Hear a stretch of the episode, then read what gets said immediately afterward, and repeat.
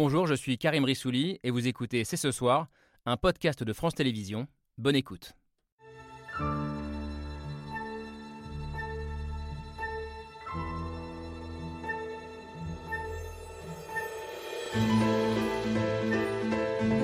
Bonsoir à toutes et à tous, soyez les bienvenus sur le plateau de C'est ce soir. La situation est-elle tenable? Combien de temps peut-on être à la fois président et candidat non déclaré? Emmanuel Macron sera demain soir sur TF1 pour défendre son bilan et parler de l'avenir du pays et pour les oppositions de gauche comme de droite. Il est temps de sortir de l'ambiguïté, de clarifier la situation. Mais la situation politique appelle aussi une clarification beaucoup plus profonde. Après cinq ans à l'Élysée, qui est Emmanuel Macron politiquement? Le dépassement des clivages, le et de droite et de gauche, est-il encore possible? Quand la droite est de retour. Les, les indicateurs économiques sont bons, mais Emmanuel Macron peut-il être le premier à briser la malédiction du président sortant qui veut qu'aucun de ses prédécesseurs n'ait été élu deux fois de suite par le peuple français sans sortir d'une cohabitation? Les questions sont nombreuses, le débat est ouvert. C'est ce soir avec Camille Diao et Laura Adler. Bonsoir mesdames. Salut Tout va bien? Tout va très bien. Et bonsoir euh, Jean-Marie Roy. Soyez le bienvenu, romancier, essayiste, euh, membre de l'Académie française, grand amoureux à la fois de l'histoire euh, de France et de la politique. Vous aviez écrit sur Emmanuel Macron des lignes en 2017 à la fin de votre livre qui s'appelle Le psychodrame français. Les aventuriers du pouvoir. Les aventuriers du pouvoir? Bah, J'avais le programme français. Et aussi écrit le psychodrame. Première erreur. Vous êtes un contributeur régulier par ailleurs au Figaro, ça c'est vrai. Euh, et avant-hier, vous avez signé une tribune sur le site Figaro Vox titrée Emmanuel Macron, 5 ans de brouille avec l'histoire de France. On va y revenir parce que le rapport euh, à l'histoire du président est très intéressant pour essayer de comprendre à la fois qui il est et sa pratique du pouvoir. Alors la pratique du pouvoir d'Emmanuel Macron, euh, vous l'avez beaucoup observé vous aussi, Vincent Martini, bonsoir. Bonsoir. notamment dans votre livre Le Retour du Prince, Là, j'ai pas fait de faute, c'est vrai.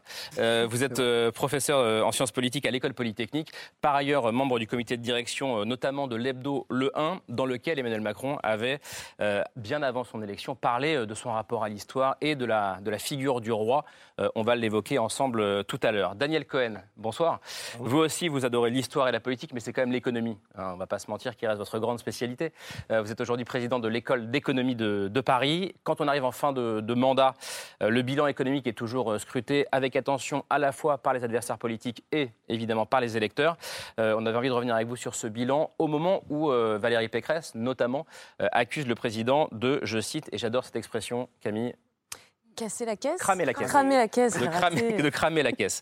et puis celle qui va jouer, si besoin, ce soir le rôle d'avocate du macronisme, c'est vous, Prisca Thévenot. Bonsoir. Bonsoir. vous êtes conseillère régionale Île-de-France, porte-parole d'En Marche. Et je crois que vous sillonnez beaucoup le pays en ce moment, euh, justement, pour euh, défendre euh, le bilan du président de la République.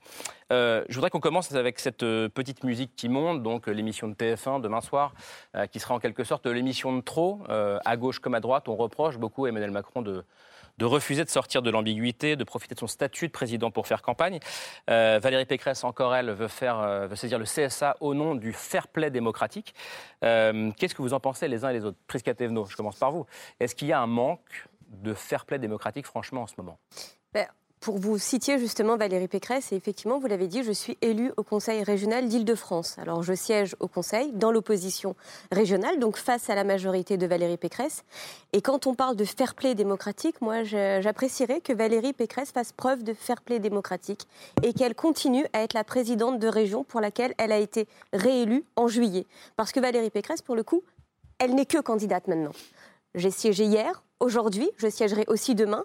Et en tout et pour tout, elle y a passé trois heures, quand hier nous avons tous fini, et je parle de tout le monde, l'opposition que nous ne représentons pas également, elle y a siégé trois heures. Donc je pense que que tout le monde devrait être euh, dans le fair play démocratique. En gros, ça s'applique à tout le monde, c'est ça? Bah, C'est important, je pense. On peut être en campagne et c'est intéressant et c'est important d'être en campagne. Mais je pense qu'il ne faut pas oublier ses engagements auprès de ceux finalement qui comptent le plus, ce sont les électeurs. Et ça, c'est important pour la confiance que les électeurs ont en leur politique. Je ne dis pas qu'elle ne doit pas être candidate, pas du tout. Au contraire, c'est important qu'il y ait une richesse de candidatures. Mais on n'oublie pas ce pourquoi on est élu et ce euh, pourquoi on doit agir encore aujourd'hui. Vous lui envoyez le compliment. Euh, vous en pensez quoi les, les autres euh, sur ce plateau? Est-ce qu'il faut une clarification? Est-ce qu'il faut séparer Il y avait un papier intéressant dans l'opinion ce matin qui parlait des, deux corps d'Emmanuel Macron, à la fois le, le, président et le candidat? Est-ce qu'il faut séparer ces deux corps, Jean-Marie Roy? C'est impossible. C'est impossible. Et d'ailleurs, regardons le passé. Dans le passé, tous les présidents ont, ont continué à jouer le double jeu. Moi, je ne vois pas en quoi c'est une atteinte à la démocratie. Vraiment, j'ai des critiques à faire sur Macron, mais, mais pas celle-là. Enfin, je trouve que c'est. Vous parlez d'ambiguïté. Je crois qu'il aura du mal à sortir de l'ambiguïté, parce que c'est un personnage lui-même que personnellement, l'homme, je trouve très sympathique, mais complètement ambigu. Donc je crois que ce qui va être intéressant, c'est ce qu'on attend. Moi, c'est ce que j'attends. C'est pas seulement sur le plan démocratique. Ce que j'attends, c'est qu'il essaie maintenant d'exister et qu'on puisse comprendre sa véritable identité et ce qu'il veut vraiment faire. Parce que vraiment, on ne voit pas où il nous mène. Avant de parler d'idéologie, euh, Vincent Martini puis Daniel Cohen. Oui, juste euh, pour dire qu'en fait, il y a une ambivalence dans le système même de la Ve République en mmh. période de quinquennat. D'un côté, on dit qu'il y a de moins en moins de temps pour agir. Euh, et donc les, présidents sont quasiment à nouveau candidats euh, presque le lendemain de leur élection parce qu'il faut assurer l'avenir. Et en même temps, on leur reproche lorsqu'ils essayent d'agir jusqu'au bout. Alors je dis pas ça pour défendre Emmanuel Macron particulièrement, mais rappeler en effet, comme l'a dit Jean-Marie Loire, que euh, Nicolas Sarkozy s'était déclaré en février 2012, que François Mitterrand s'était déclaré en mars 1988. Hein, à l'époque. Donc, si on revient un peu dans l'histoire, en fait, c'est un peu une, banalité. La dernière fois, François Hollande lui avait renoncé en décembre, mais à la limite, c'est plutôt quand on renonce qu'on renonce. Ouais. Daniel Cohen, est-ce qu'il y a un besoin, malgré tout, euh, peut-être pour le débat euh, démocratique, de, sortir au plus vite, en tout cas, de cette situation? Enfin, c'est deux questions. Est-ce que du point de vue d'Emmanuel Macron, il aurait intérêt à sortir plus vite de cette ambiguïté qu'il ne le fait maintenant? Je ne suis pas sûr, puisque c'est toujours agréable d'être le président au-dessus de la mêlée et de parler non pas à son camp, mais à l'ensemble des Français. Est-ce que l'opposition a raison de lui reprocher? Mais bien sûr, euh, elle voudrait dire, euh, c'est pas le président qui parle, c'est celui qui est en train. Donc on est, on est dans un, dans un jeu de, posture contre posture, mais personne ne peut être, ne peut être dupe non plus du fait que la campagne a commencé, y compris pour Emmanuel Macron, quelle que soit la posture et le manteau qu'il voudra prendre. Ça commence maintenant, ça commence en réalité peut-être depuis, on, va en parler euh, certainement, euh, la nomination, l'élection de Valérie Pécresse comme candidate. Là, les choses sont maintenant très claires sur le paysage de ceux qui vont s'opposer à lui.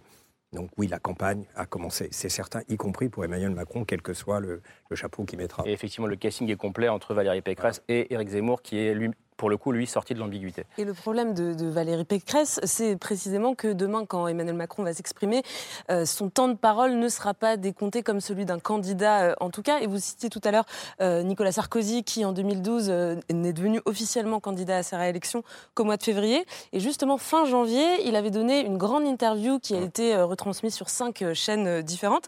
Et à l'époque, le CSA avait pris la décision de comptabiliser son temps de parole, même s'il n'était pas déclaré officiellement, en tant que candidat présumé. Alors, enfin, du coup, Prisca Thévenot, euh, ce reproche, il n'a pas été fait qu'à Emmanuel Macron. Est-ce qu'on est devrait décompter, décompter pardon, son temps de parole comme un candidat euh, présumé? Clairement, là, pour le coup, c'est pas à moi de me prononcer, ni euh, au mouvement de la majorité présidentielle, ni au président. Ça sera au CSA de se hmm. prononcer. Et nous respecterons bien évidemment la décision qui sera prise. Je veux dire, là, c'est une règle démocratique. S'il faut décompter, on décomptera. Hmm. On, parlait de, de jeu de dupes à l'instant. Alors, ce qui est toujours amusant dans ce genre de cas, euh, c'est d'ouvrir un peu la, boîte à archives euh, et regarder ce que disait une certaine Valérie Pécresse. C'était il y a dix ans. À l'époque, son candidat, c'était euh, Nicolas Sarkozy, président sortant de l'époque. Il refusait, lui, de sortir de l'ambiguïté au moment de cette grande émission diffusée sur pas mal de chaînes en prime time. Regardez.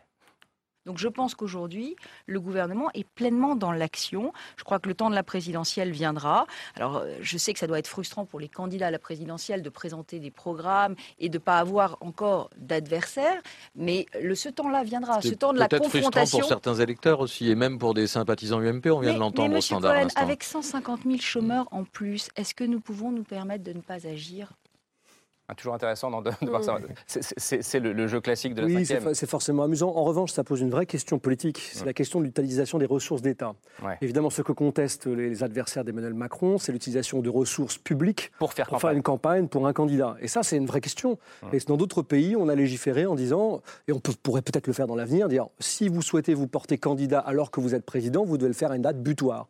Je pense que ça pourrait être de bonnes politiques pour clarifier la question de l'utilisation des ressources d'État, pour éviter justement cette attaque c'est intéressant. Une date butoir pour euh, euh, avant le premier tour d'une présidentielle. Alors être un, être un président candidat, c'est arrivé souvent euh, dans l'histoire de la cinquième, mais ça peut s'avérer périlleux. On peut même parler, je voudrais qu'on en parle ensemble, d'une malédiction du président sortant, puisque De Gaulle a été réélu en 65, mais il n'avait pas été élu au suffrage universel la première fois. Du coup, jamais un président n'a été élu deux fois de suite par le peuple français sans sortir d'une cohabitation.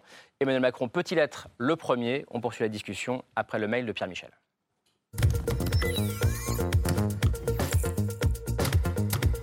Un président sortant, c'est un candidat avec un bilan, un président qui doit être désirable tout en étant comptable. Personne ne me doit rien. Ils se sont tous déclarés un peu tard. Monsieur le Président, êtes-vous à nouveau candidat à la présidence de la République? Oui. Mitterrand au dernier moment, Giscard le 2 mars, un peu avant. C'est donc officiel depuis une heure, le chef de l'État est candidat. S'ils l'ont fait, c'est parce que la campagne n'allait pas être simple. Comme président, je n'y ai aucun droit particulier. Et pour cause, on appelle ça la malédiction du président sortant. C'est quand même ennuyeux que dans l'intervalle, vous soyez devenu, vous, l'homme du passif. Ça vaut pour Giscard, ça vaut aussi pour Nicolas Sarkozy. Je porte toute la responsabilité de cette défaite. Hors cohabitation, ne pas se faire réélire, ça vaut pour tout président en exercice. Je m'apprête à redevenir un Français parmi les Français. Président, mais aussi Premier ministre, pour exercer le pouvoir, il vaut mieux ne pas l'avoir eu. Depuis 81, celui qui le détient est un condamné à mort en sursis. Je ne suis pas le Premier ministre. Et vous n'êtes pas le président de la République. Il faut pourtant bien trouver un responsable. Et vous avez tout à fait raison, monsieur le Premier ministre. Pas inutile donc de remettre Jacques Chirac à sa place. Compliqué aussi pour Lionel Jospin d'être candidat après 5 ans d'exercice du pouvoir. Vaut mieux 5 ans avec Jospin que 7 ans avec Jacques Chirac. Un président français a donc toutes les chances de ne pas être réélu, en tout cas s'il se représente. Nous interrompons ce film. Le président de la République est mort. C'est ce que l'on appelle être empêché lorsque l'on décède, comme Georges Pompidou en 74. C'est aussi lorsque l'on fait comme François Hollande. J'ai décidé de ne pas être candidat à l'élection présidentielle. Le choix moins radical de ne pas briguer un second mandat. Personne n'était au courant, personne ne pouvait dire ce que François Hollande allait annoncer. Parce que personne ne sait ce qui peut se passer. Alors, Jean-Marie Roy, est-ce que euh, si je vous parle de malédiction du président sortant, vous souscrivez euh, ou pas? Et comment est-ce que vous l'expliquez? Oui. Eh alors, Je veux vous dire, je crois que nous sommes là au cœur de l'identité française. Parce que les Français, qui, tout le monde sait que c'est une, une monarchie euh, élective, l'élection, et les Français, profondément, ils attendent quoi? Ils attendent le Messie. Ils attendent quelqu'un qui va changer tout. Et ils n'ont pas tort, parce que c'est vrai que l'État en France, c'est quand même ce qu'il y a de plus solide, puisque le reste a, tendance à, disparaître.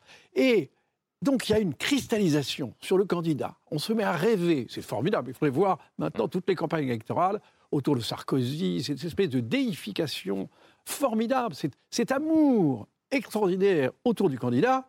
Et puis, comme dans beaucoup de couples, ce qui arrive, c'est qu'après les fiançailles, il y a le mariage. Et le mariage, ça tourne mal. Il y a les réalités. Et les Français détestent les réalités. Ce qu'ils aiment, c'est comme François Mitterrand qui disait Je vais changer la vie. Je crois, à chaque fois, les Français croient que le président va changer la vie. Et c'est vrai qu'il a une grande importance, il a un très grand rôle. Mais il y a à chaque fois une désillusion. Ce qui fait, ce qui explique qu'au fond, ceux qui sont fait réélire, ce sont ceux qui ont une cohabitation, parce qu'ils n'étaient plus aux manettes. Et donc, il reprenait un peu de cette cristallisation. L'amour dure cinq ans, en d'autres termes, euh, Daniel Cohen en politique il, y a, il, y a, vraiment beaucoup de, choses, beaucoup de choses à dire. D'abord, c'est vrai que la France a cette particularité de donner tout le pouvoir à une personne. Ça n'existe dans aucune autre démocratie. Euh, aux États-Unis, qui a un autre régime présidentiel, il y a d'énormes contre-pouvoirs. Donc, en effet, c'est obligé de décevoir quand on attend tout mmh. d'une personne. Donc, on y trouve ici, au-delà de la malédiction des personnes, en effet, la malédiction d'un système politique qui est tellement euh, poussé à l'extrême, à la, caricature de ce qu'est la verticalité du pouvoir, qu'en effet, il est, il est obligé de décevoir. Maintenant, en voyant le, film, il y a, a peut-être d'autres circonstances. À chaque fois qu'un président sortant a été battu, euh, qui n'était pas en mmh. cohabitation, on était toujours dans une crise majeure. Mmh. Giscard 81, c'était le second choc pétrolier. Sarkozy, c'était la crise des suprêmes. En fait, le seul qui paradoxalement aurait pu profiter d'un rebond, c'est Hollande, qui n'a pas été candidat, parce que c'est à ce moment-là que l'économie repart. Donc il y a plein de circonstances. La déception dont vous parlez, elle est aussi profondément nourrie par le fait qu'on a eu beaucoup de crises et pas de bol, elle venait toujours au moment d'une élection présidentielle. On peut considérer qu'on sort d'une crise euh, aussi. Euh, on est plutôt en phase de rebond là, c'est-à-dire qu'on ne voit pas le vertige d'une crise dont on ne sait pas exactement comment on va sortir, mais plutôt dans, on va en parler tout à l'heure si j'ai bien compris, plutôt dans une phase de rebond, donc c'est pas exactement la même situation. Je reprends la phrase de Jean-Marie Roy, c'est au cœur de l'identité française, euh, Vincent Martini, et est-ce que ça hum, ne rejoint pas aussi, et je pense à l'interview d'Emmanuel Macron dans le 1 euh, en 2015 qui parlait du fait que la Révolution française, la terreur, avait coupé la tête du roi et qui avait du coup un grand absent, un vide aujourd'hui. Est-ce qu'on n'est pas aussi au cœur du sujet? C'est-à-dire qu'aujourd'hui, ce président français, même si on a coupé la tête du roi, il incarne tout, tous les pouvoirs. Quand en Grande-Bretagne, par exemple, il y a une reine et un Premier ministre. On peut éreinter le Premier ministre, mais on ne touche pas à la reine. Alors, c'est pareil, comme dirait Daniel Cohn, il y a beaucoup de choses à dire sur cette question. En gros, euh, il y a deux éléments qui ont été résumés euh, sur ce débat. Le premier, un élément de culture politique, hein, c'est-à-dire il y a une culture qui serait éternelle, les Français veulent ci, veulent ça, ont une histoire, ils veulent couper la tête du roi, le sauver, etc. etc. Et puis de l'autre, il y a les circonstances, c'est-à-dire le jeu politique. Moi, je pense qu'une certaine manière, c'est un, un peu des deux, ou plutôt ni l'un ni l'autre. C'est-à-dire qu'en gros, Emmanuel Macron croit que les Français veulent ça. Je pense qu'en réalité, c'est aussi un jeu qui fonctionne parce que tout le monde répète la même chose, y compris les commentateurs qui disent ah bah oui, les Français veulent ça, on est dans une monarchie, etc., Il y a plein de périodes de l'histoire de France où les Français n'ont pas du tout voulu ça. Ils ne voulaient pas des hommes forts. Ils ne voulaient pas des hommes forts. Je rappelle que la Ve République a été créée par quelqu'un qui croyait à l'homme fort, qui croyait à l'homme providentiel, puisqu'il avait été lui-même l'homme providentiel de l'histoire de la Seconde Guerre mondiale, et qu'il pensait que dans un moment de déclin national, il pouvait être un sursaut. Il me semble quand même que les circonstances qui ont été celles de la fabrication de la Ve ne sont pas exactement les mêmes qu'aujourd'hui. Aujourd'hui, ce qui caractérise le pays, c'est un niveau de défiance très fort. Et cette défiance, elle naît particulièrement et précisément de cette obsession de l'homme providentiel. Mmh. C'est-à-dire ce que vous dites très justement, qu'il y a une illusion très courte, de plus en plus courte, qui est suivie d'une déception de plus en plus longue et de plus en plus rapide et de plus en plus radicale. Et qu'est-ce qu'on constate? On constate que le niveau d'abstention, le niveau de défiance vis-à-vis non pas de la démocratie, mais du fonctionnement actuel de la démocratie, ce n'est pas la même chose. La défiance vis-à-vis de la représentation et des représentants. Tout ça ne fait que s'accentuer. On voit que les élections régionales, euh, municipales, dont on a pu se dire, oui, mais c'est à cause du Covid, en réalité, on voit quand même une érosion très forte de la participation, avec un grand nombre de gens, de plus en plus importants, qui disent, mmh. nous n'y croyons plus. La jeune génération, pour finir sur ce point, par exemple, vous dit, moi, la politique, ça ne m'intéresse pas. Moi, j'ai beaucoup d'étudiants, je vois, ils disent, ah, la politique, ça ne m'intéresse pas. Quand vous leur parlez, ils ne pensent qu'à la politique. Mais la mmh. politique telle que nous la définissons actuellement, dans les médias, euh, dans les commentaires, dans le, fonctionnement mmh. actuel, ils ne se sentent pas représentés. Il n'y a pas de raison de penser que cette génération va changer d'avis. Donc il va falloir quand même qu'on y réfléchisse dans le fond. Mais il y a peut-être une manière d'y réfléchir très concrète, euh, c'est peut-être d'abandonner la Constitution de la Ve République. Personne n'en parle. On a une crise cardiaque chez Jean-Marie Roy, je crois. Alors que François Mitterrand, vous l'avez dit à très juste titre, euh, chaque président de la République a deux corps, le corps du roi et puis le corps du président de la République. François Mitterrand, quand il avait pris le pouvoir, avait complètement oublié qu'il avait écrit le coup d'État permanent contre le général de Gaulle et contre la Constitution de la Ve République. Lors de la préparation des, des élections présidentielles antérieures, on a parlé de cette hypothèse. Pourquoi n'en parle-t-on plus aujourd'hui Puisque vous avez tout à fait raison, la verticalité, le recours à l'homme ou à la femme providentielle, tout ça, c'est pas c'est pas ce dont on a besoin aujourd'hui en France. Je ne suis pas d'accord avec vous. Non, mais je trouve que euh, l'apport de la Ve République est vraiment quelque chose de fondamental. Et on a réussi, c'est une des rares fois dans l'histoire de France où on a réussi à avoir un, un, régime stable qui a à la fois puisé dans la continuité de l'histoire de France, de la monarchie, et en même temps dans la démocratie. Mais évidemment, on a dénaturé ce système puisqu'on a introduit le quinquennat, qui était, d'une certaine façon tué justement cette monarchie élective. On a empêché au président d'avoir la durée devant lui et on l'a mis en perpétuelle euh, quête électorale. Donc on a, dénaturé le système. Et puis je ne parle pas de tout ce qu'on a euh, retiré de la Constitution de De Gaulle. De Gaulle avait eu une grande intelligence de ce qu'étaient les Français, de ce qu'ils souhaitaient. C'est Napoléon disait je fais mes plans de bataille avec les rêves de mes soldats endormis. Eh bien, on peut dire que De Gaulle a fait sa constitution avec une intelligence que je trouve extraordinaire, parce que quand vous voyez la quatrième, quand vous voyez la guerre d'Indochine... Non mais bien sûr, mais on est non, mais attendez, la guerre d'Algérie, non, attendez, la guerre d'Algérie, hmm. tous les problèmes, résoudre un problème, vous savez, il faut une personne. Et vous savez, moi, l'intelligence collective, je n'y crois pas beaucoup, ah mais je crois qu'il faut une personne. Prisca Thévenot, avant d'entendre Daniel Cohn et Vincent Martini sur ce point. je, pense que la crise sanitaire que nous venons de vivre et finalement qui dure encore un peu euh, en ce moment, euh, va aussi un peu dans votre sens. Je crois profondément à l'intelligence collective. C'est le seul sujet sur lequel je ne vais pas être d'accord avec votre propos. Mais à la fin du jour, au bout du bout, il faut qu'une personne décide. Et c'est ça que les Français attendent. Ils attendent un leader qui est capable de trancher et de prendre ses responsabilités ensuite devant les Français. Et c'est ça qu'on a vu finalement. C'est qu'effectivement, il y a une grande démarche collective de prise euh, de tension, de prise d'opinion, de prise d'avis, de prise d'expertise. Mais au bout d'un moment, il y a un commandant et le commandant rend, compte devant les Français et est responsable de cela. Et la crise sanitaire montre très clairement ça. Et c'est ça qui est important. Si on avait juste fait confiance à tout le monde en disant finalement ça va se faire tout seul, eh bien on aurait eu peut-être euh, des ventilateurs dans certains cas, des vaccins dans d'autres, pas de vaccins ou certains vaccins, et puis surtout euh, aucune décision au final. Que, serions-nous devenus dans cette crise sanitaire?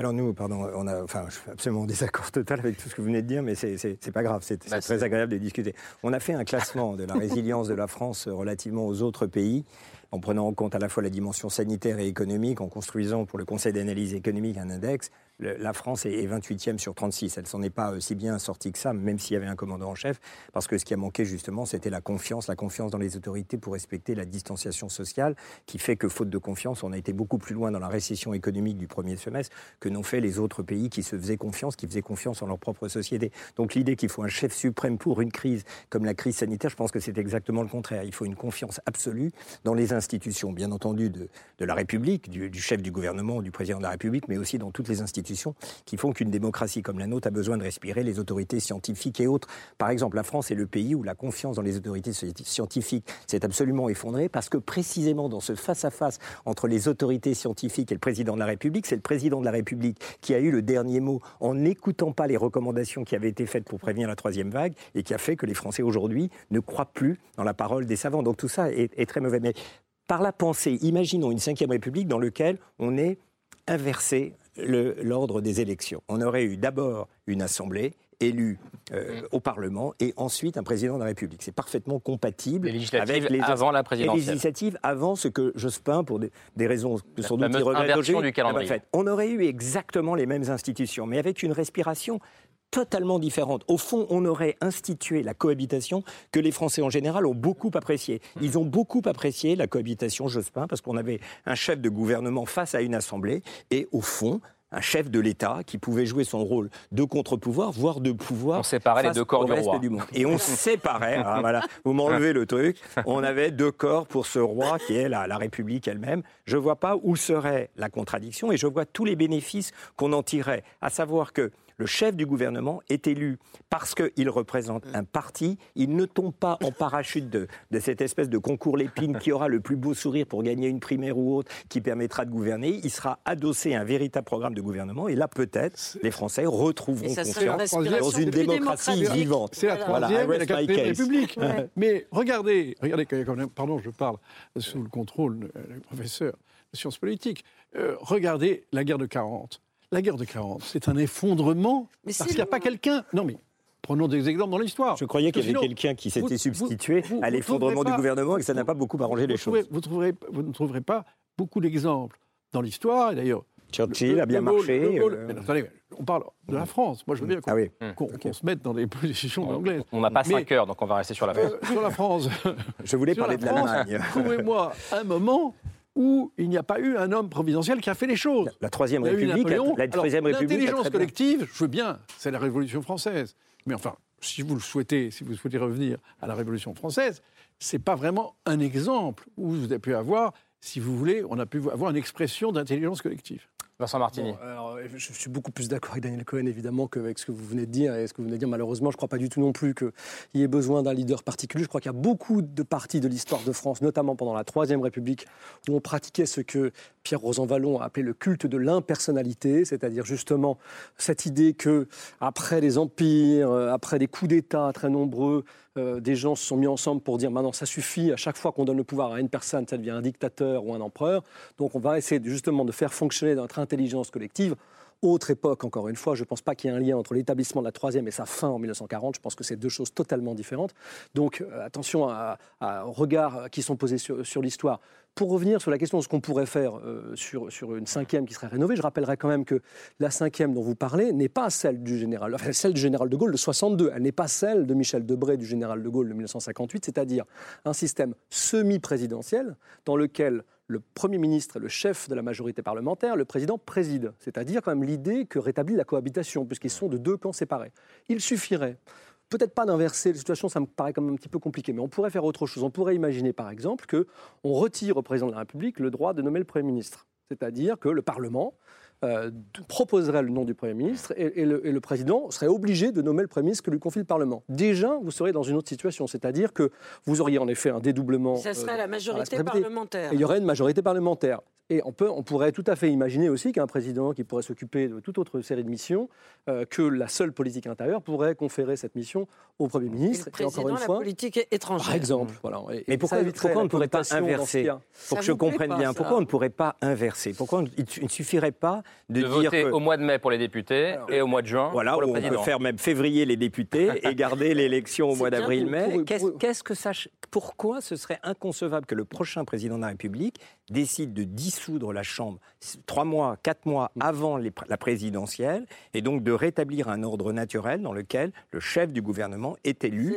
à l'issue du pouvoir, la personnalisation. Non, mais, euh, du, point de vue de, l'idée de la, de la, de la République. Non, mais pour une autre, pour une autre raison, c'est qu'en fait, on se rend compte que euh, les, citoyens euh, sont de moins en moins prompts à voter trop régulièrement c'est un peu paradoxal. D'un côté, ils reprochent au gouvernement de leur dire bah, vous ne nous consultez pas assez, mais de l'autre, lorsqu'on enchaîne les élections, on se rend compte en fait que tout se concentre, et ça on peut le regretter, mais c'est comme ça, autour de l'élection présidentielle. C'est-à-dire qu'en gros, la, grande mythologie, à mon avis, d'une partie de la gauche française qui rêve de revenir à un système parlementaire, c'est de penser qu'on pourra dédroguer les Français à l'élection présidentielle. En réalité, il me semble que c'est difficile. Mais les, législatives seraient le teasing des présidentielles, et ça érotiserait les législatives. Daniel, je fais quelques heures. Ça érotiserait les législatives. Mais oui, c'est une belle forme. Alors, gestion me paraissent vraiment des rêves qui sont des rêves d'intellectuels. Et c'est très bien, moi j'adore les intellectuels. Vous en êtes un, hein Non, non, j'essaie d'en être un, mais, mais je crois qu'il y a une phrase, je reprends une phrase de Napoléon, à un moment, vous savez, quand il, était, il gagnait toutes ses campagnes en Italie, le directoire a voulu un peu le contrôler et a envoyé, lui a dit on va vous envoyer un autre général. Il a dit non, il vaut mieux un mauvais général que deux bons. Et on le voit bien dans les entreprises. Comment marche une entreprise? Il y a quand même quelqu'un à sa tête. Bon, et dans un État, mauvais, et dans un État, ce serait le chef de gouvernement dans notre exemple. Moi, je peux vous dire, l'Assemblée, moi, je veux bien, c'est l'Assemblée. Si vous croyez que l'intelligence collective sort de l'Assemblée nationale, c'est que vous ne regardez pas les, comptes rendus quand on voit les, débats à l'Assemblée nationale. Heureusement, il n'y a pas de députés sur le plateau ce soir. Oui, mais, c'est souvent, c'est souvent là. Moi, je peux vous dire. peut-être plus. Moi, moi j'ai un exemple d'intelligence collective, c'est l'Académie française, où il y a vraiment les gens les plus remarquables. Dont vous, bien sûr. sauf, à une exception près.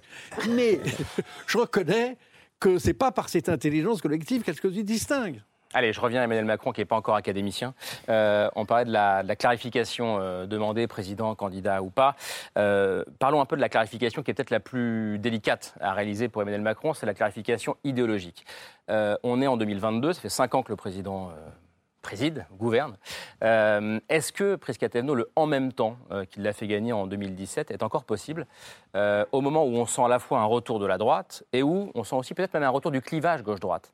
Est-ce mhm. que Emmanuel Macron peut, en d'autres termes, refaire le coup de 2017 alors je ne sais pas s'il peut refaire le coup de 2017 parce que qu'est-ce que le coup de 2017 finalement? En réalité, c'est une rupture dans la démarche politique elle-même, c'est-à-dire arrêter de se positionner par rapport à des idéologies politiques, mais bien de se positionner par rapport à ceux qui sont les plus importants finalement, ce sont les Français. Permettre de se libérer de ces carcans idéologiques libère fondamentalement l'action euh, de l'exécutif et on l'a vu tout au cours de ce quinquennat. Il est totalement libéré des carcans idéologiques bah, la preuve, la preuve, son bilan aujourd'hui, euh, on nous demande si c'est un bilan de droite ou de gauche. Si on n'arrive pas à se prononcer dessus, c'est que c'est finalement un bilan de droite et de gauche. Un bilan fondamentalement pour les Français. On a investi massivement sur la sécurité, sur la justice. On a réduit la pression fiscale des entreprises. Alors là, vous allez me dire, super, vous êtes de droite. Et en même temps, pour ne reprendre que ce terme. On a euh, lutté contre les inégalités de destin dès le plus jeune âge, avec la politique d'Adrien Taquet, mais également de Jean-Michel Blanquer. On a investi dans le, domaine le dédoublement des classes, vous voulez dire? Exactement. On a investi aussi dans la santé. On a revalorisé un certain nombre de dispositifs d'aide sociale. Et donc finalement, on en arrive à cette politique-là. Donc maintenant, je comprends. Et le, le sujet, c'est pas tant le positionnement des Français, c'est le positionnement des oppositions par rapport à cette politique-là, qui eux sont encore restés dans ces anciens schémas de pensée et ont besoin de se dire il est de droite ou il est de gauche pour pouvoir établir leur démarche de campagne. Comment vous regardez ça, Vincent Martini?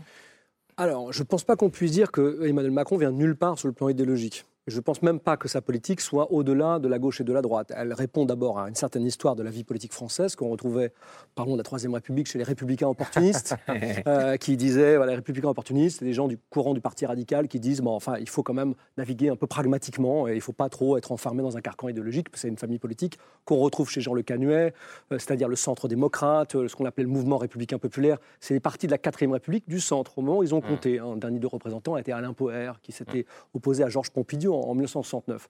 Donc en réalité, il est assez conforme. C'est pas un hasard si François Bayrou, qui est le, dernier représentant de cette famille, bah, se rallie en février 2017 à Emmanuel Macron, parce que ça correspond profondément à ses inspirations, c'est-à-dire une sympathie pour, le, pour le, libéralisme de marché, euh, un sentiment pro-européen, euh, voilà, ce, genre de politique mmh. qui fait qu'aujourd'hui, bon, sauf qu'on est en France, donc il est moins libéral que la plupart des partis dits libéraux au plan européen. Hein, dans les partis qu'on appelle un parti libéral, il y en a partout en, Europe. Mmh. Bon, ben voilà, la, République en marche est à peu près dans cette famille politique-là. Donc elle ne vient pas de nulle part. Mmh. Et s'ajoute à cela aussi une dimension très française qui est une forme de modernisme. J'ai deux collègues qui vont publier un texte dans pas très longtemps, Raphaël Cosse et Fabien Scalona, sur les frontières du macronisme. Et ils disent, eux disent, je ne récupère pas cette parole, les deux catégories, c'est néolibéralisme et modernisme. Alors moi, je m'intéresserai au modernisme qu'on retrouve chez les anticonformistes des années 30, qu'on retrouve dans une partie de la gauche mendésiste, selon eux, et qui dit, voilà, ce qu'il faut, c'est moderniser. Euh, alors cette modernisation, évidemment, on ne sait pas trop dans quelle direction elle va. Souvent, elle va vers l'allègement de l'État, mais elle est capable et ça, c'est, je crois, la dimension, alors Emmanuel Macron dirait pragmatique, moi je dirais presque post-idéologique, de dire quand on est confronté à un écueil, bon ben voilà, on a fait une plateforme libérale, il y a la pandémie, ben, on change d'avis complètement de bord, mmh. parce qu'en réalité, toutes ces questions idéologiques n'ont, plus trop d'importance. Mais encore une fois, ça ne vient pas de nulle part. Mmh. Daniel Cohen, sur cette question du, du dépassement des clivages qui était sa marque de fabrique en, 2017, est-ce qu'elle est encore possible euh, cette année? Voilà, donc d'abord le, point de départ pour reprendre un peu les choses dans, dans ma façon de, me représenter cette, apparition d'Emmanuel Macron dans le spectre politique. On peut dire que tous les pays dans le monde ont connu, suite aux crises, une montée en radicalité de la gauche et de la droite. Mm. Euh, on le voit aux États-Unis avec Sanders, on le voit avec, euh, avec, Trump. Donc il y a une montée de la radicalité. On l'a vu, nous, en France aussi avec Mélenchon. On a Le Pen à l'autre bout. Donc une montée de radicalité qui est le résultat, on avait étudié avec Yann Algan dans notre livre sur les origines du populisme, qui est le résultat d'une insatisfaction générale des couches les plus défavorisées à l'égard des crises et ce sentiment que les gouvernements, les pouvoirs ne les protègent pas. Euh, euh, cette montée en radicalité, elle a eu tendance à fragiliser les alliances qui, au sein de la gauche et la droite, permettaient de faire cette opposition que personnellement j'aime beaucoup entre un bloc constitué à gauche, un bloc constitué à droite, et qui est obligé de penser ces différences pour aspirer à gouverner, à créer une majorité au Parlement ou ailleurs, peu importe ici. Macron a profité de cette montée en radicalité et de la fragilité qui pouvait exister à gauche et à droite pour passer au centre. C'est tout à fait extraordinaire. C'est ce que la Ve République permet de faire. J'arrive et sans avoir à passer des alliances avec les différents partis, je viens et je ramasse la mise en profitant du fait que les deux autres camps sont profondément fracturés avec l'extrême droite d'un côté, avec une gauche radicale de l'autre. Est-ce que donc c'était la position idéale pour gagner les élections en 2017 est-ce qu'il peut le refaire cette fois-ci? Vous avez parfaitement, euh, je crois, posé la question centrale. Il peut d'autant mieux le faire qu'il est opposé à des radicalités qui font peur. Donc en l'occurrence, c'était Marine Le Pen qui, jouait ce, rôle-là. C'est moi ou le, chaos, pour reprendre une formule ancienne. Si la droite, malgré tout ça, puisque la gauche, on sent que ça va être un tout petit peu plus euh, compliqué. On en parlait hier. Euh, on va, on va pas en reparler du coup. Mais si la droite, malgré ça, entre Macron et Le Pen arrive à se reconstituer, il ne sera plus face à une radicalité de droite. Il sera face à un parti constitué, parfaitement légitime, qui a gouverné dans l'histoire, et du coup, ce sera plus difficile de jouer sur cette peur des extrêmes. Il sera donc obligé, mais peut-être que c'est ce qu'il souhaite, de s'expliquer sur un programme mmh. qui sera opposé non pas au fantasme de Marine Le Pen en 2017, de je sais pas quoi, tout effacer, euh, l'Europe et les institutions. Il sera opposé à quelqu'un qui aura un programme construit et qui pourra se Et la clarification idéologique sera d'autant plus nécessaire, si, je vous suis. il sera bien obligé de parler de programme à programme et non pas de moi et ou le chaos. Et ce sera une bonne chose hmm. pour la démocratie française, je crois. Jean-Marie Roy. Oui, il me fait penser un peu à, Giscard d'Estaing. Valéry Giscard d'Estaing aussi avait, avait beaucoup d'aspects dans sa politique qui étaient de, gauche. Et, cette ambiguïté euh, lui a nuit. Parce que d'une certaine façon, euh, on ne savait plus très bien, les gens de, de droite lui reprochaient de ne pas faire une politique de droite, les gens de gauche ne le trouvaient pas assez à gauche. Donc, c'est de l'ambiguïté, quelquefois, à mon avis, même si, en effet, il y a quelque chose de, très charismatique dans la personnalité de Macron, je pense que ce positionnement risque de peut-être de, l'amener à la même désaffection qu'il y a eu pour Giscard, qui était un homme qui représentait lui aussi la modernité, rappelez-vous. C'était mmh. vraiment, on considérait. Mmh. Il y, a, une parenté entre les deux, il y a cette intelligence, et à mon avis, cette croyance, cette mystique de l'intelligence qui est extrêmement dangereuse. et à l'époque, la jeunesse. Très intelligents, les gens très intelligents croient qu'ils sont capables de tout faire. Et quelquefois, ils sont capables de commettre d'énormes erreurs parce qu'il leur manque l'instinct de la vie. Ça fait deux fois que vous dites qu'il vaut mieux être dirigé par des gens médiocres, hein, quand même. les entreprises, le pays, je plaisante. Priscateno, vous diffusiez le nom de la tête, évidemment. Euh. Non, j'entendais, j'entendais le sujet de l'ambiguïté idéologique, mais le plus important, c'est est-ce qu'il y a une ambiguïté dans l'action et les conséquences pour les Français au quotidien? Et c'est ça, finalement, qu'on regarde. Moi, effectivement, vous le disiez, euh, je, sillonne en ce moment la France pour effectivement euh, voir les militants, mais aussi au-delà. Et en réalité, les Français s'interrogent sur leur quotidien, s'interrogent sur leur réalité, du matin au soir. Et c'est ça qu'ils regardent. Finalement, qu'on leur dit c'est une droite ou une gauche, oui, c'est intéressant pour regarder un débat, pour regarder des gens euh, peut-être euh, commencer à réfléchir à plein de choses super intelligentes, comme euh, vous pouviez peut-être le dire. Mais au bout du bout, ce qui les intéresse, c'est est-ce qu'ils vont pouvoir finir leur fin de mois Est-ce qu'ils vont pouvoir emmener leurs enfants éventuellement en week-end s'ils le souhaitent? Est-ce qu'ils vont pouvoir payer le sport des enfants? Et est-ce qu'ils vont pouvoir se projeter et penser à une retraite? C'est ça qui les intéresse. Si on leur dit tu pourras faire tout ça parce que tu vas mettre une politique de droite en place ou une politique de gauche, tant mieux. Mais c'est ça qui les intéresse. Mais il y a quand même une pensée de la gouvernance politique chez Emmanuel Macron qui est éminemment un intellectuel. Gouverner pour lui, ça veut dire prévoir, se projeter dans un avenir. Et on l'a vu dans la crise sanitaire. Et pas seulement s'occuper de des problèmes essentiels et vitaux des Français. Et c'est peut-être ça la différence. C'est qu'en fait, on l'a vu encore une fois sur la crise sanitaire, c'est qu'il s'agissait de préserver le présent pour rassurer l'avenir. Et c'est peut-être ça aussi, penser à son empreinte en tant que président au-delà même de son propre quinquennat. Et c'est peut-être ça aussi la différence qui fait qu'on on a du mal en se disant mais finalement, il est candidat, il est encore président, on ne sait pas. Parce qu'il s'agit bien évidemment de tracer des lignes qui vont au-delà au de sa propre personne. Je pense, qu'ils pensaient tous à leur marque dans l'histoire, malgré tout. Je suis une femme de gauche, donc euh, ça va être compliqué de vous le dire précisément. Vincent Martini, vous voulez. Ah, il y a une confusion quand même dans ce que vous dites entre deux, deux, conceptions de la politique. Il y a une conception de la politique qui reprend la question du bien commun. Après, tout gouvernement ou tout aspirant au mm. gouvernement, a priori, je le souhaite pour Valérie Pécresse et même Marine Le Pen ou qui que ce soit, a une conception du bien commun. Je, doute que l'un d'entre eux se dise qu'il ne veut pas que les Français finissent leur mois, et, euh, emmènent leurs enfants à une école qui soit correcte, etc. La deuxième dimension de la politique est importante, et c'est à mon avis celle qui est la plus importante aujourd'hui, c'est de donner le sentiment qu'il n'y a qu'une seule voie pour y parvenir. Et que, en d'autres termes, seule une sorte de consensus introuvable euh, euh, permettra, parce qu'on se mettra tous d'accord autour de solutions raisonnables. Ça, c'est un truc d'ingénieur, ça. On parlait de Giscard, c'était tout à fait son genre. C'est en gros cette idée qu'il y a une voie, hein, euh, et puis cette voie, c'est la, seule, qui soit la bonne. En réalité, il se trouve que la démocratie, c'est la confrontation de points de vue différents, c'est-à-dire de conception d'un chemin qui n'est pas le même. Que vous soyez de gauche, du centre, de droite, droite ou d'extrême droite, vous mettez un ordre de priorité qui est différent. Ça ne veut pas dire que si vous êtes de gauche, vous êtes totalement indifférent, je sais pas moi, à la dette ou à l'immigration. Ça veut dire que pour vous, ce n'est pas la chose la plus importante. Et on a besoin de restaurer cette priorisation. Et je pense que, mmh. d'une certaine manière, une des difficultés, alors je ne dis pas, je ne le reproche pas, parce que c'est une stratégie, il a raison de la mettre en place, une des difficultés que peut avoir Emmanuel Macron, c'est qu'il ne donne pas le sentiment de priorité qui soit très clair. Ou en tout cas, elles sont tellement changeantes qu'on finit par plus trop savoir. Alors ça marche parce que ça permet de dynamiter le champ politique. Donc stratégiquement, ça marche. Mais sur la question de ce que ça fait à la démocratie, je pense qu'on devrait s'interroger. Je voudrais qu'on avance un peu, et je vais m'adresser à vous, Jean-Marie. Quand, quand, on parle à la fois du positionnement idéologique euh, d'Emmanuel Macron et de, et de son bilan, c'est compliqué de ne pas parler d'histoire. Euh, tant l'histoire a été euh, au cœur euh, du, macronisme, du quinquennat, et est au cœur du, macronisme. Et d'ailleurs, Jean-Marie Roy, je pense que ça vous agace un peu, si j'en crois le titre de votre dernière chronique sur le site Figaro Vox, qui s'appelle Emmanuel Macron, 5 ans de brouille avec l'histoire de France. Qu'est-ce que ça veut dire Est-ce que ça veut dire que pour vous, Emmanuel Macron a trop joué avec l'histoire, avec la mémoire pendant son, pendant son mandat? Bien sûr. Mais ça, c'est un, on pourrait dire que c'est un, le sport national français puisque nous vivons, nous avons passé notre temps à vivre en essayant, en ressuscitant. Tantôt, ça a été la Révolution. Maintenant, on sait bien que c'est la période de l'occupation. Alors, alors, quand vous dites qu'il s'intéresse aux fins de mois des, gens, oui, mais j'ai l'impression que la, la, présidentielle est partie pour savoir si on est pour ou contre Vichy. Or, ce n'est pas vraiment les fins de mois. On est complètement dans une forme d'idéologie. Les débats, le nombre de, de phrases. C'est pas, Emmanuel Macron- c'est pas Emmanuel Macron qui a posé cette question. Non, c'est Éric Zemmour. Oui, mais enfin, il, il rentre dans ce jeu. Il rentre dans ce jeu. Est-ce qu'il y a le moindre intérêt? Il y répond, ça- mais- C'est pour ça. Mais non, mais il n'a pas à répondre Il sur notre questions qui sont complètement anachroniques. Ça n'a plus rien.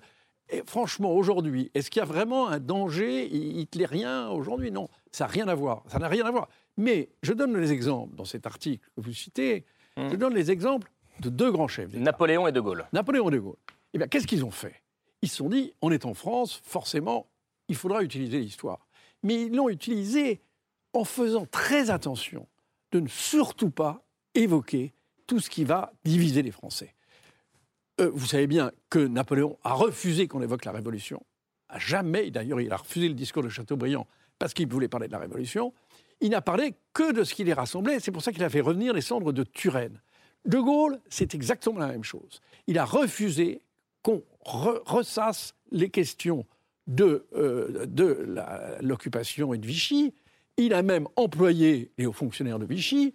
Et il a même, il s'est même battu, je donne cet exemple, pour qu'on garde les médailles militaires des officiers et des soldats français qui s'étaient en Syrie battus contre l'une des grandes différences, c'est pas que et Napoléon et De Gaulle étaient eux-mêmes des enfants de ces histoires-là?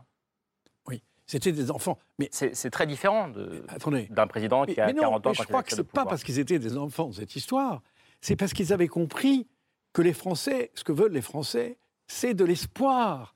Ils veulent savoir quels sont les éléments pour se réunir. Et quand Macron euh, décide d'ouvrir les archives militaires de la guerre d'Algérie, c'est une monstruosité. il ne se rend pas compte. Ben, il donne des armes à Daesh, il donne des armes à tous, aux 6 millions de musulmans. Croyez-vous que les 6 millions de musulmans qui sont en France vont regarder les historiens qui vont faire leur métier? Ils vont fouiller dans les archives, et qu'est-ce qu'on va découvrir dans les archives? Des horreurs, des horreurs. Et on mettra ben, l'accent faut sur les horreurs, des sur horreurs. les La horreurs vérité n'a françaises jamais été et pas sur les horreurs du FLN. Alors on espère bien quand même que les 6 millions de musulmans ne vont pas basculer dans Daesh parce que les archives sont ouvertes. non, je ne dis pas ça, mais Non, mais je, je- dis, je le précise quand même. La réconciliation nationale, c'est vraiment de- une utilisation mauvaise de l'histoire. Alors, je pense que vous êtes nombreux à être en désaccord. Mais la vérité, Ouais, non, mais là, s'il y a un mélange des genres. Je suis désolée, je me permets juste. Autant je comprenais, mais autant là, je pense qu'il y a un petit mélange des genres et des raccourcis qui peuvent un peu brouiller. En tout cas, mon- genres, mais en tout cas, peut-être mon interprétation. Donc, je le prends pour, je le prends que pour moi.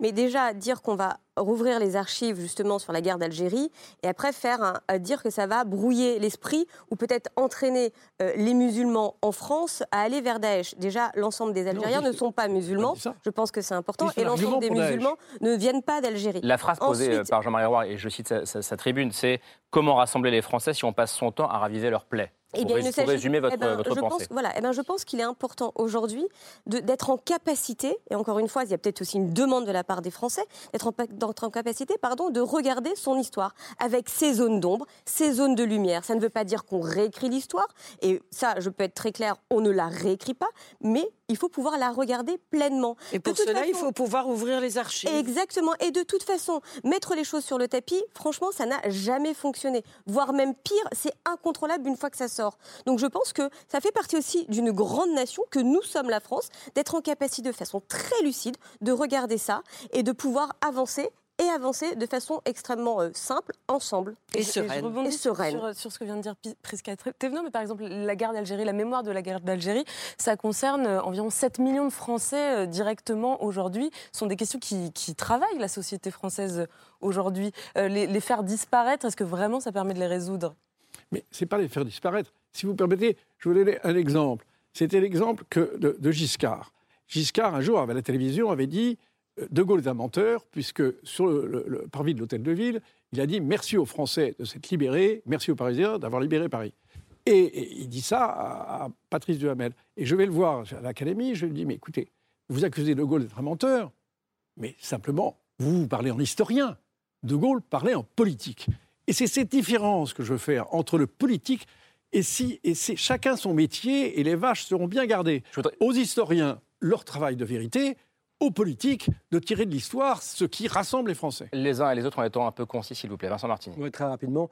Ce que vous dites me rappelle un peu ce que proposait François Fillon en 2016 quand il disait on va prendre quelques académiciens Et on va décider de ce que c'est que le récit national. Hein, rien on va se mettre d'accord voilà, avec des gens intelligents, et puis on va dire c'est comme ça. Mais il se trouve qu'il y a quelque chose qui est passé par là, c'est que depuis une quarantaine d'années, vous avez les Français s'emparent de leur propre histoire, les Français dans leur diversité. Prenez la guerre d'Algérie, vous avez, vous dites 7 millions, bien plus que ça. Les descendants de soldats français et, et les soldats français encore vivants, les descendants de Harki, les descendants de, Pieds noirs. de- Pieds noirs. euh, les descendants de Français d'origine algérienne qui ne, par- qui ne participent pas à cette histoire. Tous revendiquent une histoire différente. La question aujourd'hui, qui est la vraie question démocratique, c'est pas d'imposer une vérité sur les autres, parce qu'il n'y en a pas.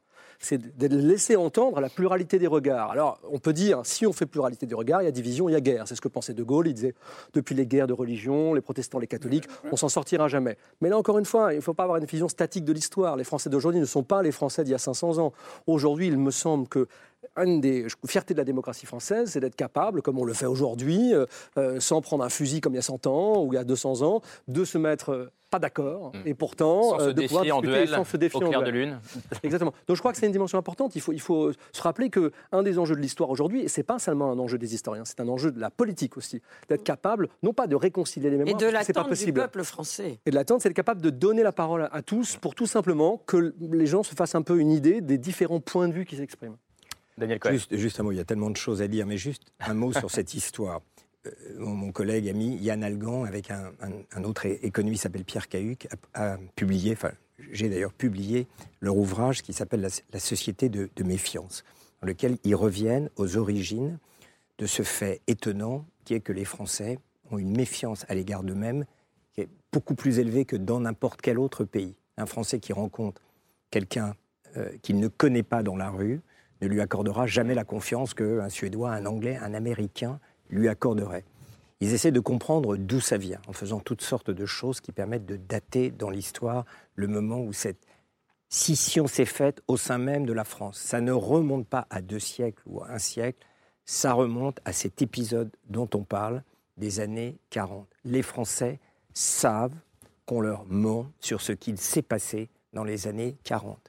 Et cette façon, qui pouvait être très utile politiquement, au lendemain de la guerre, de mentir sur le fait que les Français avaient tous été des résistants, les Français, sachant que ça n'est pas vrai, en ont déduit une méfiance à l'égard de la parole publique et à l'égard d'eux-mêmes.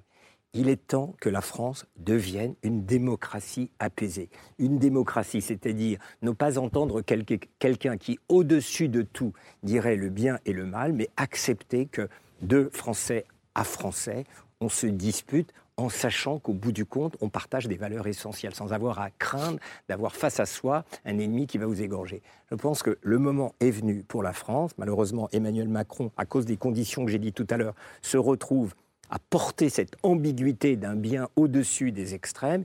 Il est temps qu'on redevienne une démocratie normale, où on puisse s'opposer sans accuser l'autre de faire basculer le- la, voiture dans le ravin. qu'Emmanuel Macron, quand il était en campagne présidentielle, a été en Algérie, qu'il avait prononcé des mots très forts pour l'approche de la vérité. Lors Parce de que- ce qu'on Il avait dit la colonisation, les événements. crime contre l'humanité. Parce qu'il il sait, il sait ce dont on parle et il vient d'une autre génération. Macron est de gauche et de droite si on veut, mais ça, c'est son côté gauche. C'est-à-dire que dans les valeurs et dans la culture, il est capable d'affronter ça. C'est ça, comme vous disiez d'ailleurs de Giscard, sur les questions de de- de- de- de- d'avortement ou de- d'accès des, des- des- des 18 ans à la- au droit de, de voter. C'est sa manière d'être de gauche. La En- question, c'est est-ce que ça suffira pour refaire ensuite un ensemble? Voilà. En d'autres termes, regarder l'histoire, c'est pas forcément raviver les plaies, euh, mais c'est aussi peut-être réconcilier les mémoires. C'est guérir, c'est guérir les Français. C'est du rêve. C'est du rêve. C'est un rêve d'intellectuel que je trouve très sympathique. Moi, bah, je participe. Mais vous aussi, vous êtes un doux rêveur. Mais, mais bien sûr, bien sûr, mais, mais je ne suis pas président de la République. si j'étais président de la République, je me- je- je- je m'efforcerais de tirer de l'histoire de France ce qu'il y a de positif, ce qui rassemble. Parce que vous, ce que vous dites sur l'occupation... Mais, mais- mais ça, ça- ça ne, ça ne vous euh, accroche pas l'oreille quand Daniel Cohen dit ben, la défiance, la méfiance, elle vient peut-être du fait qu'on n'a pas regardé l'histoire en face. Mais non, mais on ne peut pas regarder l'histoire en France. Elle est atroce, l'histoire. Mais les Français C'est monstrueux. Mais le- écoutez, rappelez-vous, il y, a, il y a- il y a 30 ans, on a révélé le génocide vendéen de la Convention. Mais c'est monstrueux, c'est se dire que nous avons été comme les nazis. On a, fait, on a essayé d'éradiquer un peuple complètement. Est-ce que c'est bon à rappeler? C'est les- bon pour les oui, historiens. les Allem- Oui, les c'est Allemands les savent qu'ils ont été, euh, C'est bon majoritairement historiens. Mais en nazis. ce qui concerne les épisodes récents, je ne crois pas, d'autant plus que c'est- la vérité ne peut pas e- exister. Puis vous avez bien vu le, le débat entre Paxton et, l'historien, l'historien américain. Voilà. Le, débat entre quoi et quoi d'ailleurs parce que euh, Bergson et, et, Henri Amorou. Donc, vous avez deux livres qui sont hmm. également euh, des livres très honnêtes de, de grands historiens. Et c'est la même chose que l'exemple que je vous ai cité entre Taine et, Michelet. Sur la Révolution française. Rapidement. Euh, juste le point, je suis d'accord avec vous, c'est que l'idée n'est pas de réconcilier les mémoires. Hmm. n'est pas, pas, de dire on va être d'accord sur une façon de penser les choses. Parce Il n'y a pas une mémoire. Il n'y a pas une mémoire. Donc déjà, réconcilier, ça voudrait dire qu'on se met tous d'accord sur une histoire. Vous avez raison, il n'y a pas de vérité en histoire. C'est le principe. Ni de récit national. Ni de récit national, qui ne serait qu'un petit moment, on se mettrait d'accord, allez, pendant quelques semaines, quelques mois. L'élection présidentielle, finalement, c'est revendiquer, à formuler un récit pour quelques années, en tout cas, qui dit voilà ce qu'est la France aujourd'hui aujourd'hui. Alors, soit vous êtes d'accord, vous n'êtes pas d'accord. En général, il y a 49% de pas d'accord, 51% de d'accord quand tout va bien. À part en France, où on est un drôle de pays dans lequel on a des élections à 60, 60 30, 82, 18, suivez mon regard, sur des, des, des, comportements politiques qui sont anormaux. Et là, je rejoins ce que dit Daniel Cohen, on n'est pas une démocratie normale. Il faudra un jour qu'on y fasse face. Et je crois que les fantasmes... Est-ce qu'on est une démocratie romantique?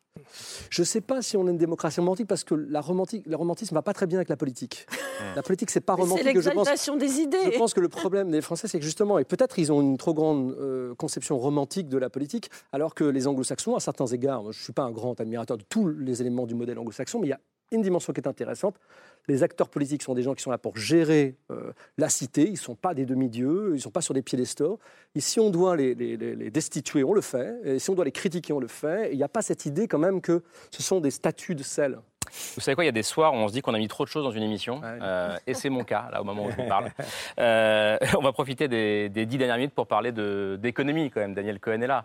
Euh, l'économie, quand on arrive en fin de mandat, en général, on la regarde de très près, on regarde le bilan du président sortant, à la fois les adversaires politiques et les électeurs. Alors, il se trouve que les indicateurs, en tout cas, sont plutôt très bons en ce moment. Taux de chômage au plus bas, taux de croissance au plus haut n'est pas forcément suffisant pour se faire réélire. L'histoire l'a déjà montré. D'autant que l'opposition, je le disais tout à l'heure, et j'adore cette expression, euh, Valérie Pécresse accuse Emmanuel Macron de cramer la caisse. Et pas, et pas, bref, de cramer la caisse pour se faire réélire. On en parle juste après la preuve par trois, signé Hugo Bernard.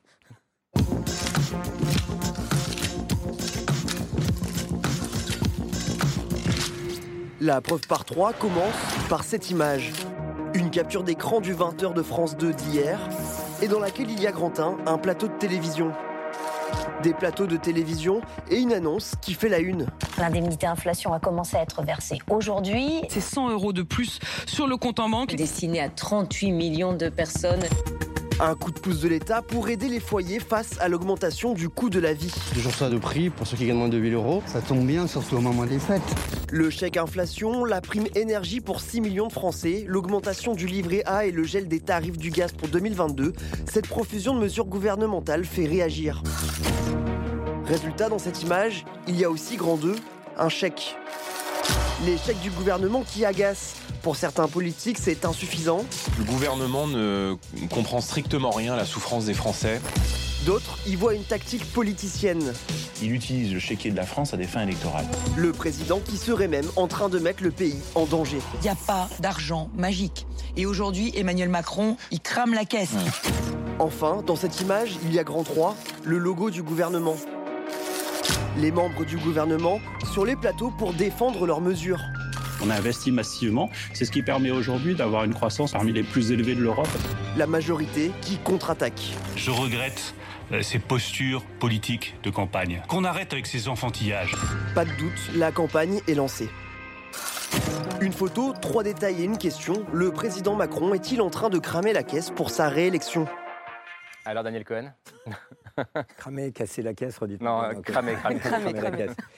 Bon, écoutez, il y, a deux, il y a deux débats quand même totalement différents. D'abord, est-ce que la gestion macroéconomique de ces deux dernières années euh, justifiait les déficits qu'on a connus, l'augmentation de la dette? La réponse est sans ambiguïté oui. La preuve, c'est que tous les pays de la planète ont fait exactement, enfin avancé, qui avaient les moyens de le faire, ont fait mm. exactement euh, la, même chose. On a fait une simulation dans, dans, un, dans un, centre euh, qui s'appelle le CEPREMAP, une simulation de ce qu'aurait été le ratio dette sur PIB si on n'avait pas pris les mesures qu'on a prises, il aurait été beaucoup plus élevé que celui qui, qui, s'installe maintenant parce que le dénominateur aurait été euh, beaucoup plus bas.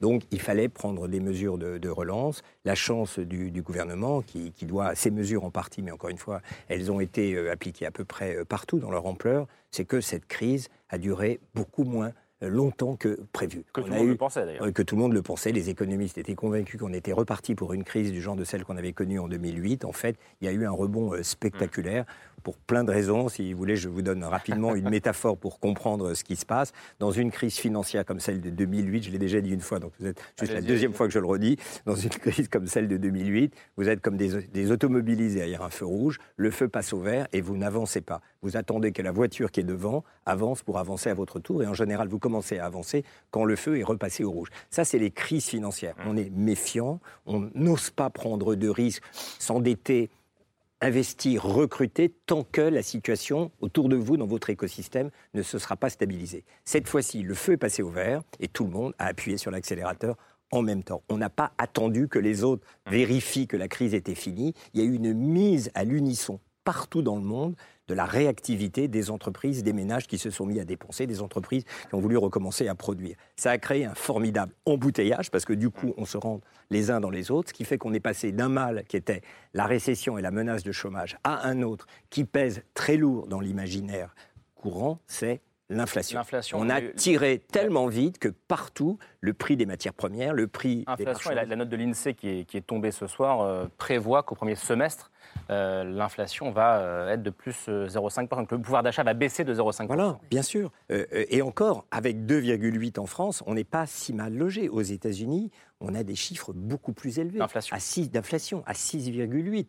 Euh, la zone euro, on est quasiment à 4. Donc, il y a quelque chose qui est en train de se produire qui fait que brutalement, le thème qui était sortir de cette crise avec le moins de chômage possible, le chômage a baissé là encore à peu près comme partout, on est revenu au niveau d'avant la, la- la crise, très bien, mais la question du pouvoir d'achat se pose. Alors pour répondre à la question du, gou- de savoir est-ce que le gouvernement a raison ou pas de distribuer des chèques indépendamment de la question de la campagne, si on pense que cette bouffée d'inflation est transitoire, alors oui, le gouvernement fait ce qu'il faut faire. Il faut éviter que ça s'emballe, on dédommage les perdants en attendant que ça retombe. Si ça devenait plus durable, alors c'est pas avec des chèques de 100 euros qu'on va régler le problème, c'est des augmentations de salaire qui vont devenir nécessaires, et tout ça remet en question la stabilité qui pouvait exister avant sur le front de l'inflation. Donc on est encore à ce moment critique, charnière, où on ne sait pas si c'est une bouffée qui va passer ou si on s'installe dans un nouveau régime qui pourrait rappeler les années 70 et ce que Giscard avait vécu à l'époque, qu'on appelait la stagflation. On essaie de poser depuis le début de cette émission, euh, sous différents euh, aspects, la question de la cohérence idéologique d'Emmanuel Macron. Et on parle de clarification idéologique. Est-ce qu'après cinq ans d'Emmanuel Macron au pouvoir, euh, vous êtes capable de me dire ce qu'il est idéologiquement sur le plan économique? Parce qu'on a commencé avec le ruissellement, c'est-à-dire que ça viendrait d'en haut et ça ruissellerait sur les, sur les plus faibles. Aujourd'hui, il est accusé par l'opposition euh, à droite d'être quasiment un social-démocrate qui poursuivit le, le- le mandat de, de François Hollande. Qu'est-ce qu'il est, Emmanuel Alors, Macron? bon, moi je, je pense encore une fois qu'il est de droite en économie et de gauche jusqu'à un certain point dans le domaine des valeurs. On a eu cette discussion sur les valeurs tout à l'heure. Il est de droite en matière économique pour des raisons qui ne sont pas du tout euh, infamantes. C'est qu'il croit principalement à la politique de l'offre. C'est celle qu'il avait exprimée dans le rapport Attali sur la, la croissance. Donc il pense qu'il faut baisser les charges, il, faut qu'il, il pense qu'il faut libéraliser le marché du travail. Il l'a fait avec euh, la barémisation des allocations prud'hommes. Il pense qu'il faut réduire la taxation du capital pour rehausser l'esprit entrepreneurial, toute chose qu'il a faite au départ. Mais c'est quelqu'un qui a mené une politique de droite qui a été contrariée, contrariée par toutes sortes d'événements, à commencer, un, par les gilets jaunes qui ont fait entendre que ça marchait pas comme ça et qui, tout d'un coup, en effet, l'a amené à mener des politiques beaucoup plus redistributrices butrices, pardon, que prévues notamment avec la prime d'activité et qui, avec la crise sanitaire, a quand même découvert que les hôpitaux français ne marchaient pas si bien que ça et qui donc, en effet, contrarié en quelque sorte par la crise sanitaire, a été obligé de remettre une couche. Donc on a quelqu'un qui a été à la fois bien clair sur ses fondamentaux économiques, mais qui a montré une capacité de réaction à l'événement tout à fait exceptionnelle, à la fois pour les Gilets jaunes, où il a sorti euh, ce qu'il fallait, et puis aussi pour la crise sanitaire, en, en mobilisant des ressources qui n'étaient pas imprévues. Donc c'est ça qui fait que la physionomie générale qu'il va présenter aux Français dans le programme, dans la candidature qui s'annonce, va être est très candidat. intéressante. S'il est candidat, mon Dieu, quel suspense, parce qu'on va voir ce qu'il retient de lui-même. Est-ce que c'est le pragmatisme face à l'idéologie, qui serait un peu le... Ou est-ce qu'il va reconstruire une une espèce d'arrêt idéologique à affronter un candidat de droite. Non, en quelques mots, vraiment, ce qui est intéressant, ce que vous dites et que je partage pleinement, c'est qu'il faut ajouter une autre dimension, c'est qu'Emmanuel Macron, certes, est de droite sur le plan économique, mais que la droite française sur le plan économique est moins de droite que la majorité des droites en Europe. Mmh. Ce qui crée aussi un effet d'illusion, c'est-à-dire qu'en gros, pour beaucoup de pays européens, des dirigeants de centre droit ou de droite en France sont quasiment de centre gauche en, en Grande-Bretagne. En clair, quoi C'est-à-dire que Pécresse, Valérie Pécresse et Emmanuel Macron sont à peu près sur la même ligne sur le plan économique J'ai vous diriez qu'elle est un peu plus à droite que lui, quand Bah, même. les deux vont être obligés de se différencier. Voilà, donc elle va se radicaliser un peu plus. Et c'est ça qu'on va, on va voir ce que lui va faire. Est-ce qu'il la suit en disant mais c'est ce que j'ai fait, d'ailleurs je compte aller plus loin? Est-ce qu'au contraire il va revendiquer une espèce d'équilibre qu'il a trouvé dans le, dans le cœur de l'action ça va de dépendre l'action? qui est le candidat du deuxième tour, probablement. Prisca Thévenot, comment vous, avant, vous entendez ce que dit Daniel Cohen sur euh, ce bilan euh, économique, idéologiquement même de- de- Macron? Je pense Vous qui venez de la gauche, hein, je le précise. Oui, je viens de la gauche, tout à fait. Euh, non, mais ce- encore une fois, je pense qu'effectivement, l'enjeu, c'est d'être. Alors, le mot apparemment n'est pas celui-là, mais de pouvoir être en capacité de réagir par rapport au contexte qui est devant nous et de ne pas rester enfermé dans des dogmes. Et s'il y a bien quelque chose avec lequel Emmanuel Macron s'est montré en radicalité, en rupture, c'est bien cette façon de penser. Et c'est pour ça que ces oppositions n'arrivent pas à se, finalement à se positionner et sont dans l'invective permanence vis-à-vis de l'homme et absolument pas vis-à-vis d'une position vers les Français. Donc encore une fois, je pense que tout l'enjeu va être là et on voit effectivement que à gauche comme à droite, on n'est plus dans de la radicalité en réalité, on est dans de l'outrance. Et ça, on le voit de plus en plus. L'outrance à gauche, où finalement, ben, ça revient un peu à, nier l'existence d'un électorat de gauche parce qu'ils sont concentrés, tellement concentrés sur eux-mêmes qu'ils en oublient même l'intérêt euh, d'être, d'exister sur l'échiquier politique. Et puis la droite, eh ben, c'est euh, l'outrance en allant chercher exactement euh, ce qui se passe à l'extrême droite. On peut le voir notamment avec Éric Ciotti, Marine Le Pen, Éric Zemmour.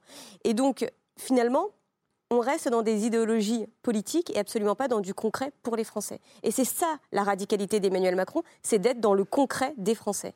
Daniel Cohen Oui, enfin, il est capable de faire de la politique aussi. C'est-à-dire que quand, par il fait exemple, il- quand, il, quand, il réduit, euh, quand il réduit les allocations pour les chômeurs, il sait qu'il envoie un signal à la droite. Quand Mm. il veut remettre absolument la réforme des retraites sur le chantier et qu'il est peut-être question d'allonger la durée de. Le point de commun de tout ça, c'est la, question de la valeur travail. Voilà, donc, donc tout ça, il va, il, va, il, va, il, va vers, il va vers la droite. Donc en fait, encore une fois, il ne va pas vers la droite. Je pense que son logiciel intellectuel, il a toujours dit, il n'y a aucune honte à ça, il est de droite sur les questions économiques, droite au sens où on l'entend comme ça aller vite, déréguler, euh, réduire les- la taxation sur les patrimoines, etc. Donc il est là-dedans.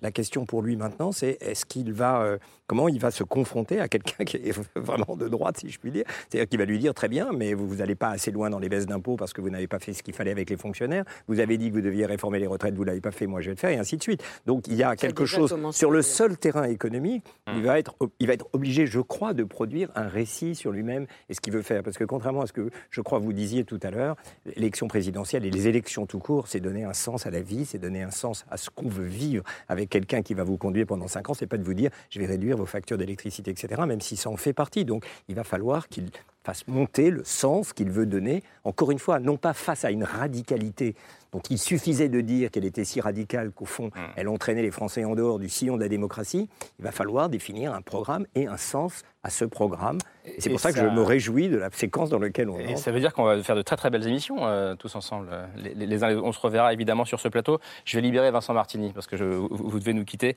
Euh, je rappelle qu'on peut vous lire régulièrement à la fois dans, les- dans le magazine Zadig et dans l'hebdo Le 1 dont euh, vous faites partie du, du comité de, de rédaction, Rédaction. on dit. Merci beaucoup. Euh, la liste de ce soir.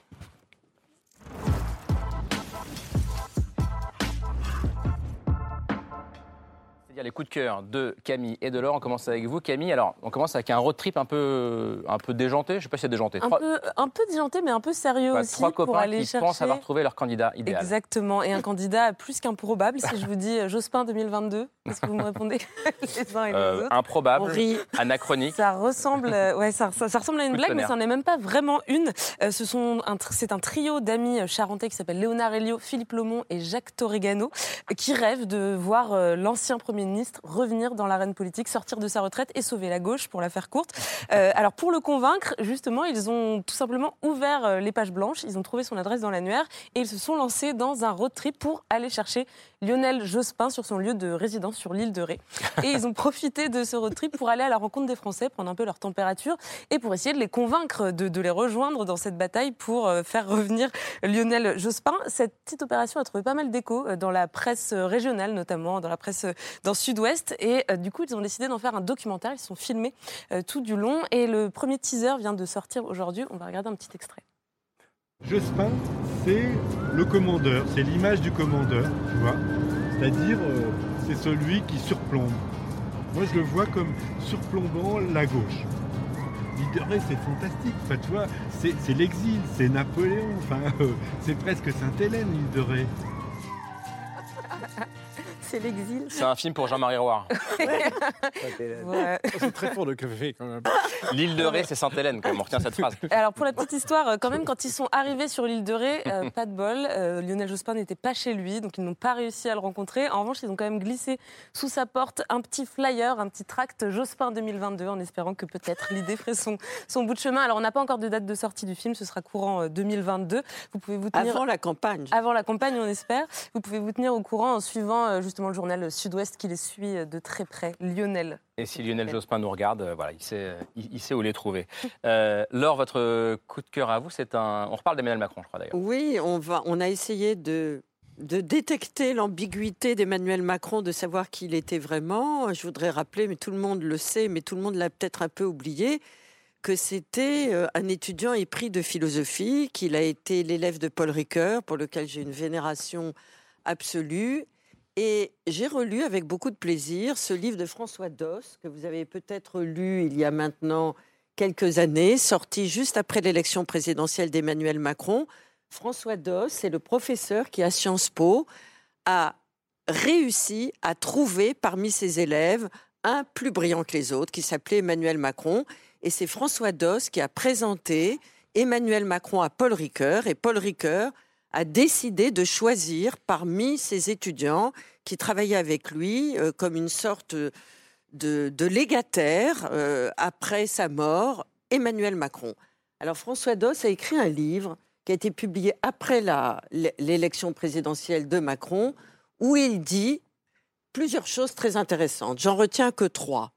Euh, d'une part, il y a chez Emmanuel Macron, épris de philosophie et épris de philosophie morale comme l'était Paul Ricoeur, il y a le choix du futur antérieur comme temps le plus précieux dans la gouvernance politique. Il y a aussi chez lui une haute idée de l'Europe. Et il y a aussi chez lui une idée d'un avenir avec une réconciliation des mémoires, figurez-vous, mon cher Jean-Marie Roire.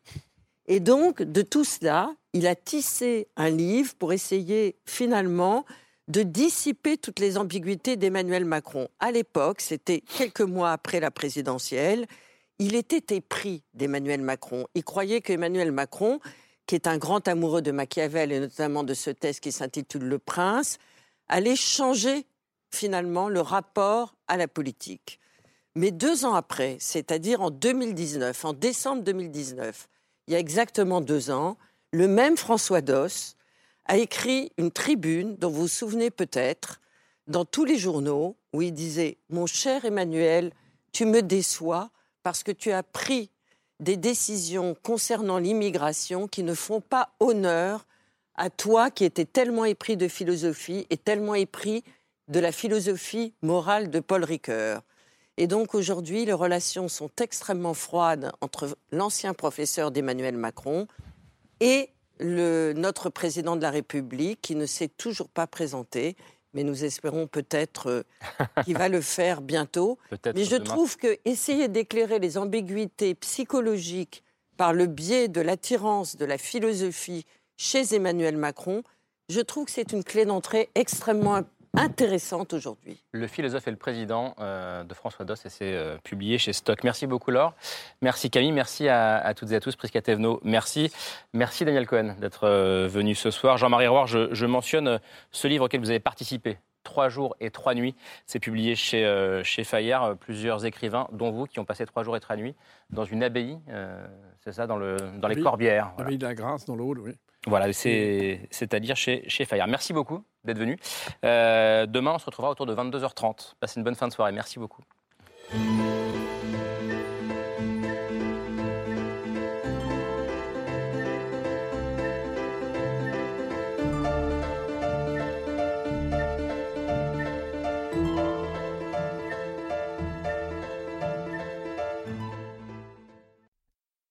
C'était C'est ce soir, un podcast de France Télévisions. S'il vous a plu, n'hésitez pas à vous abonner. Vous pouvez également retrouver les replays de l'émission en vidéo sur France.tv.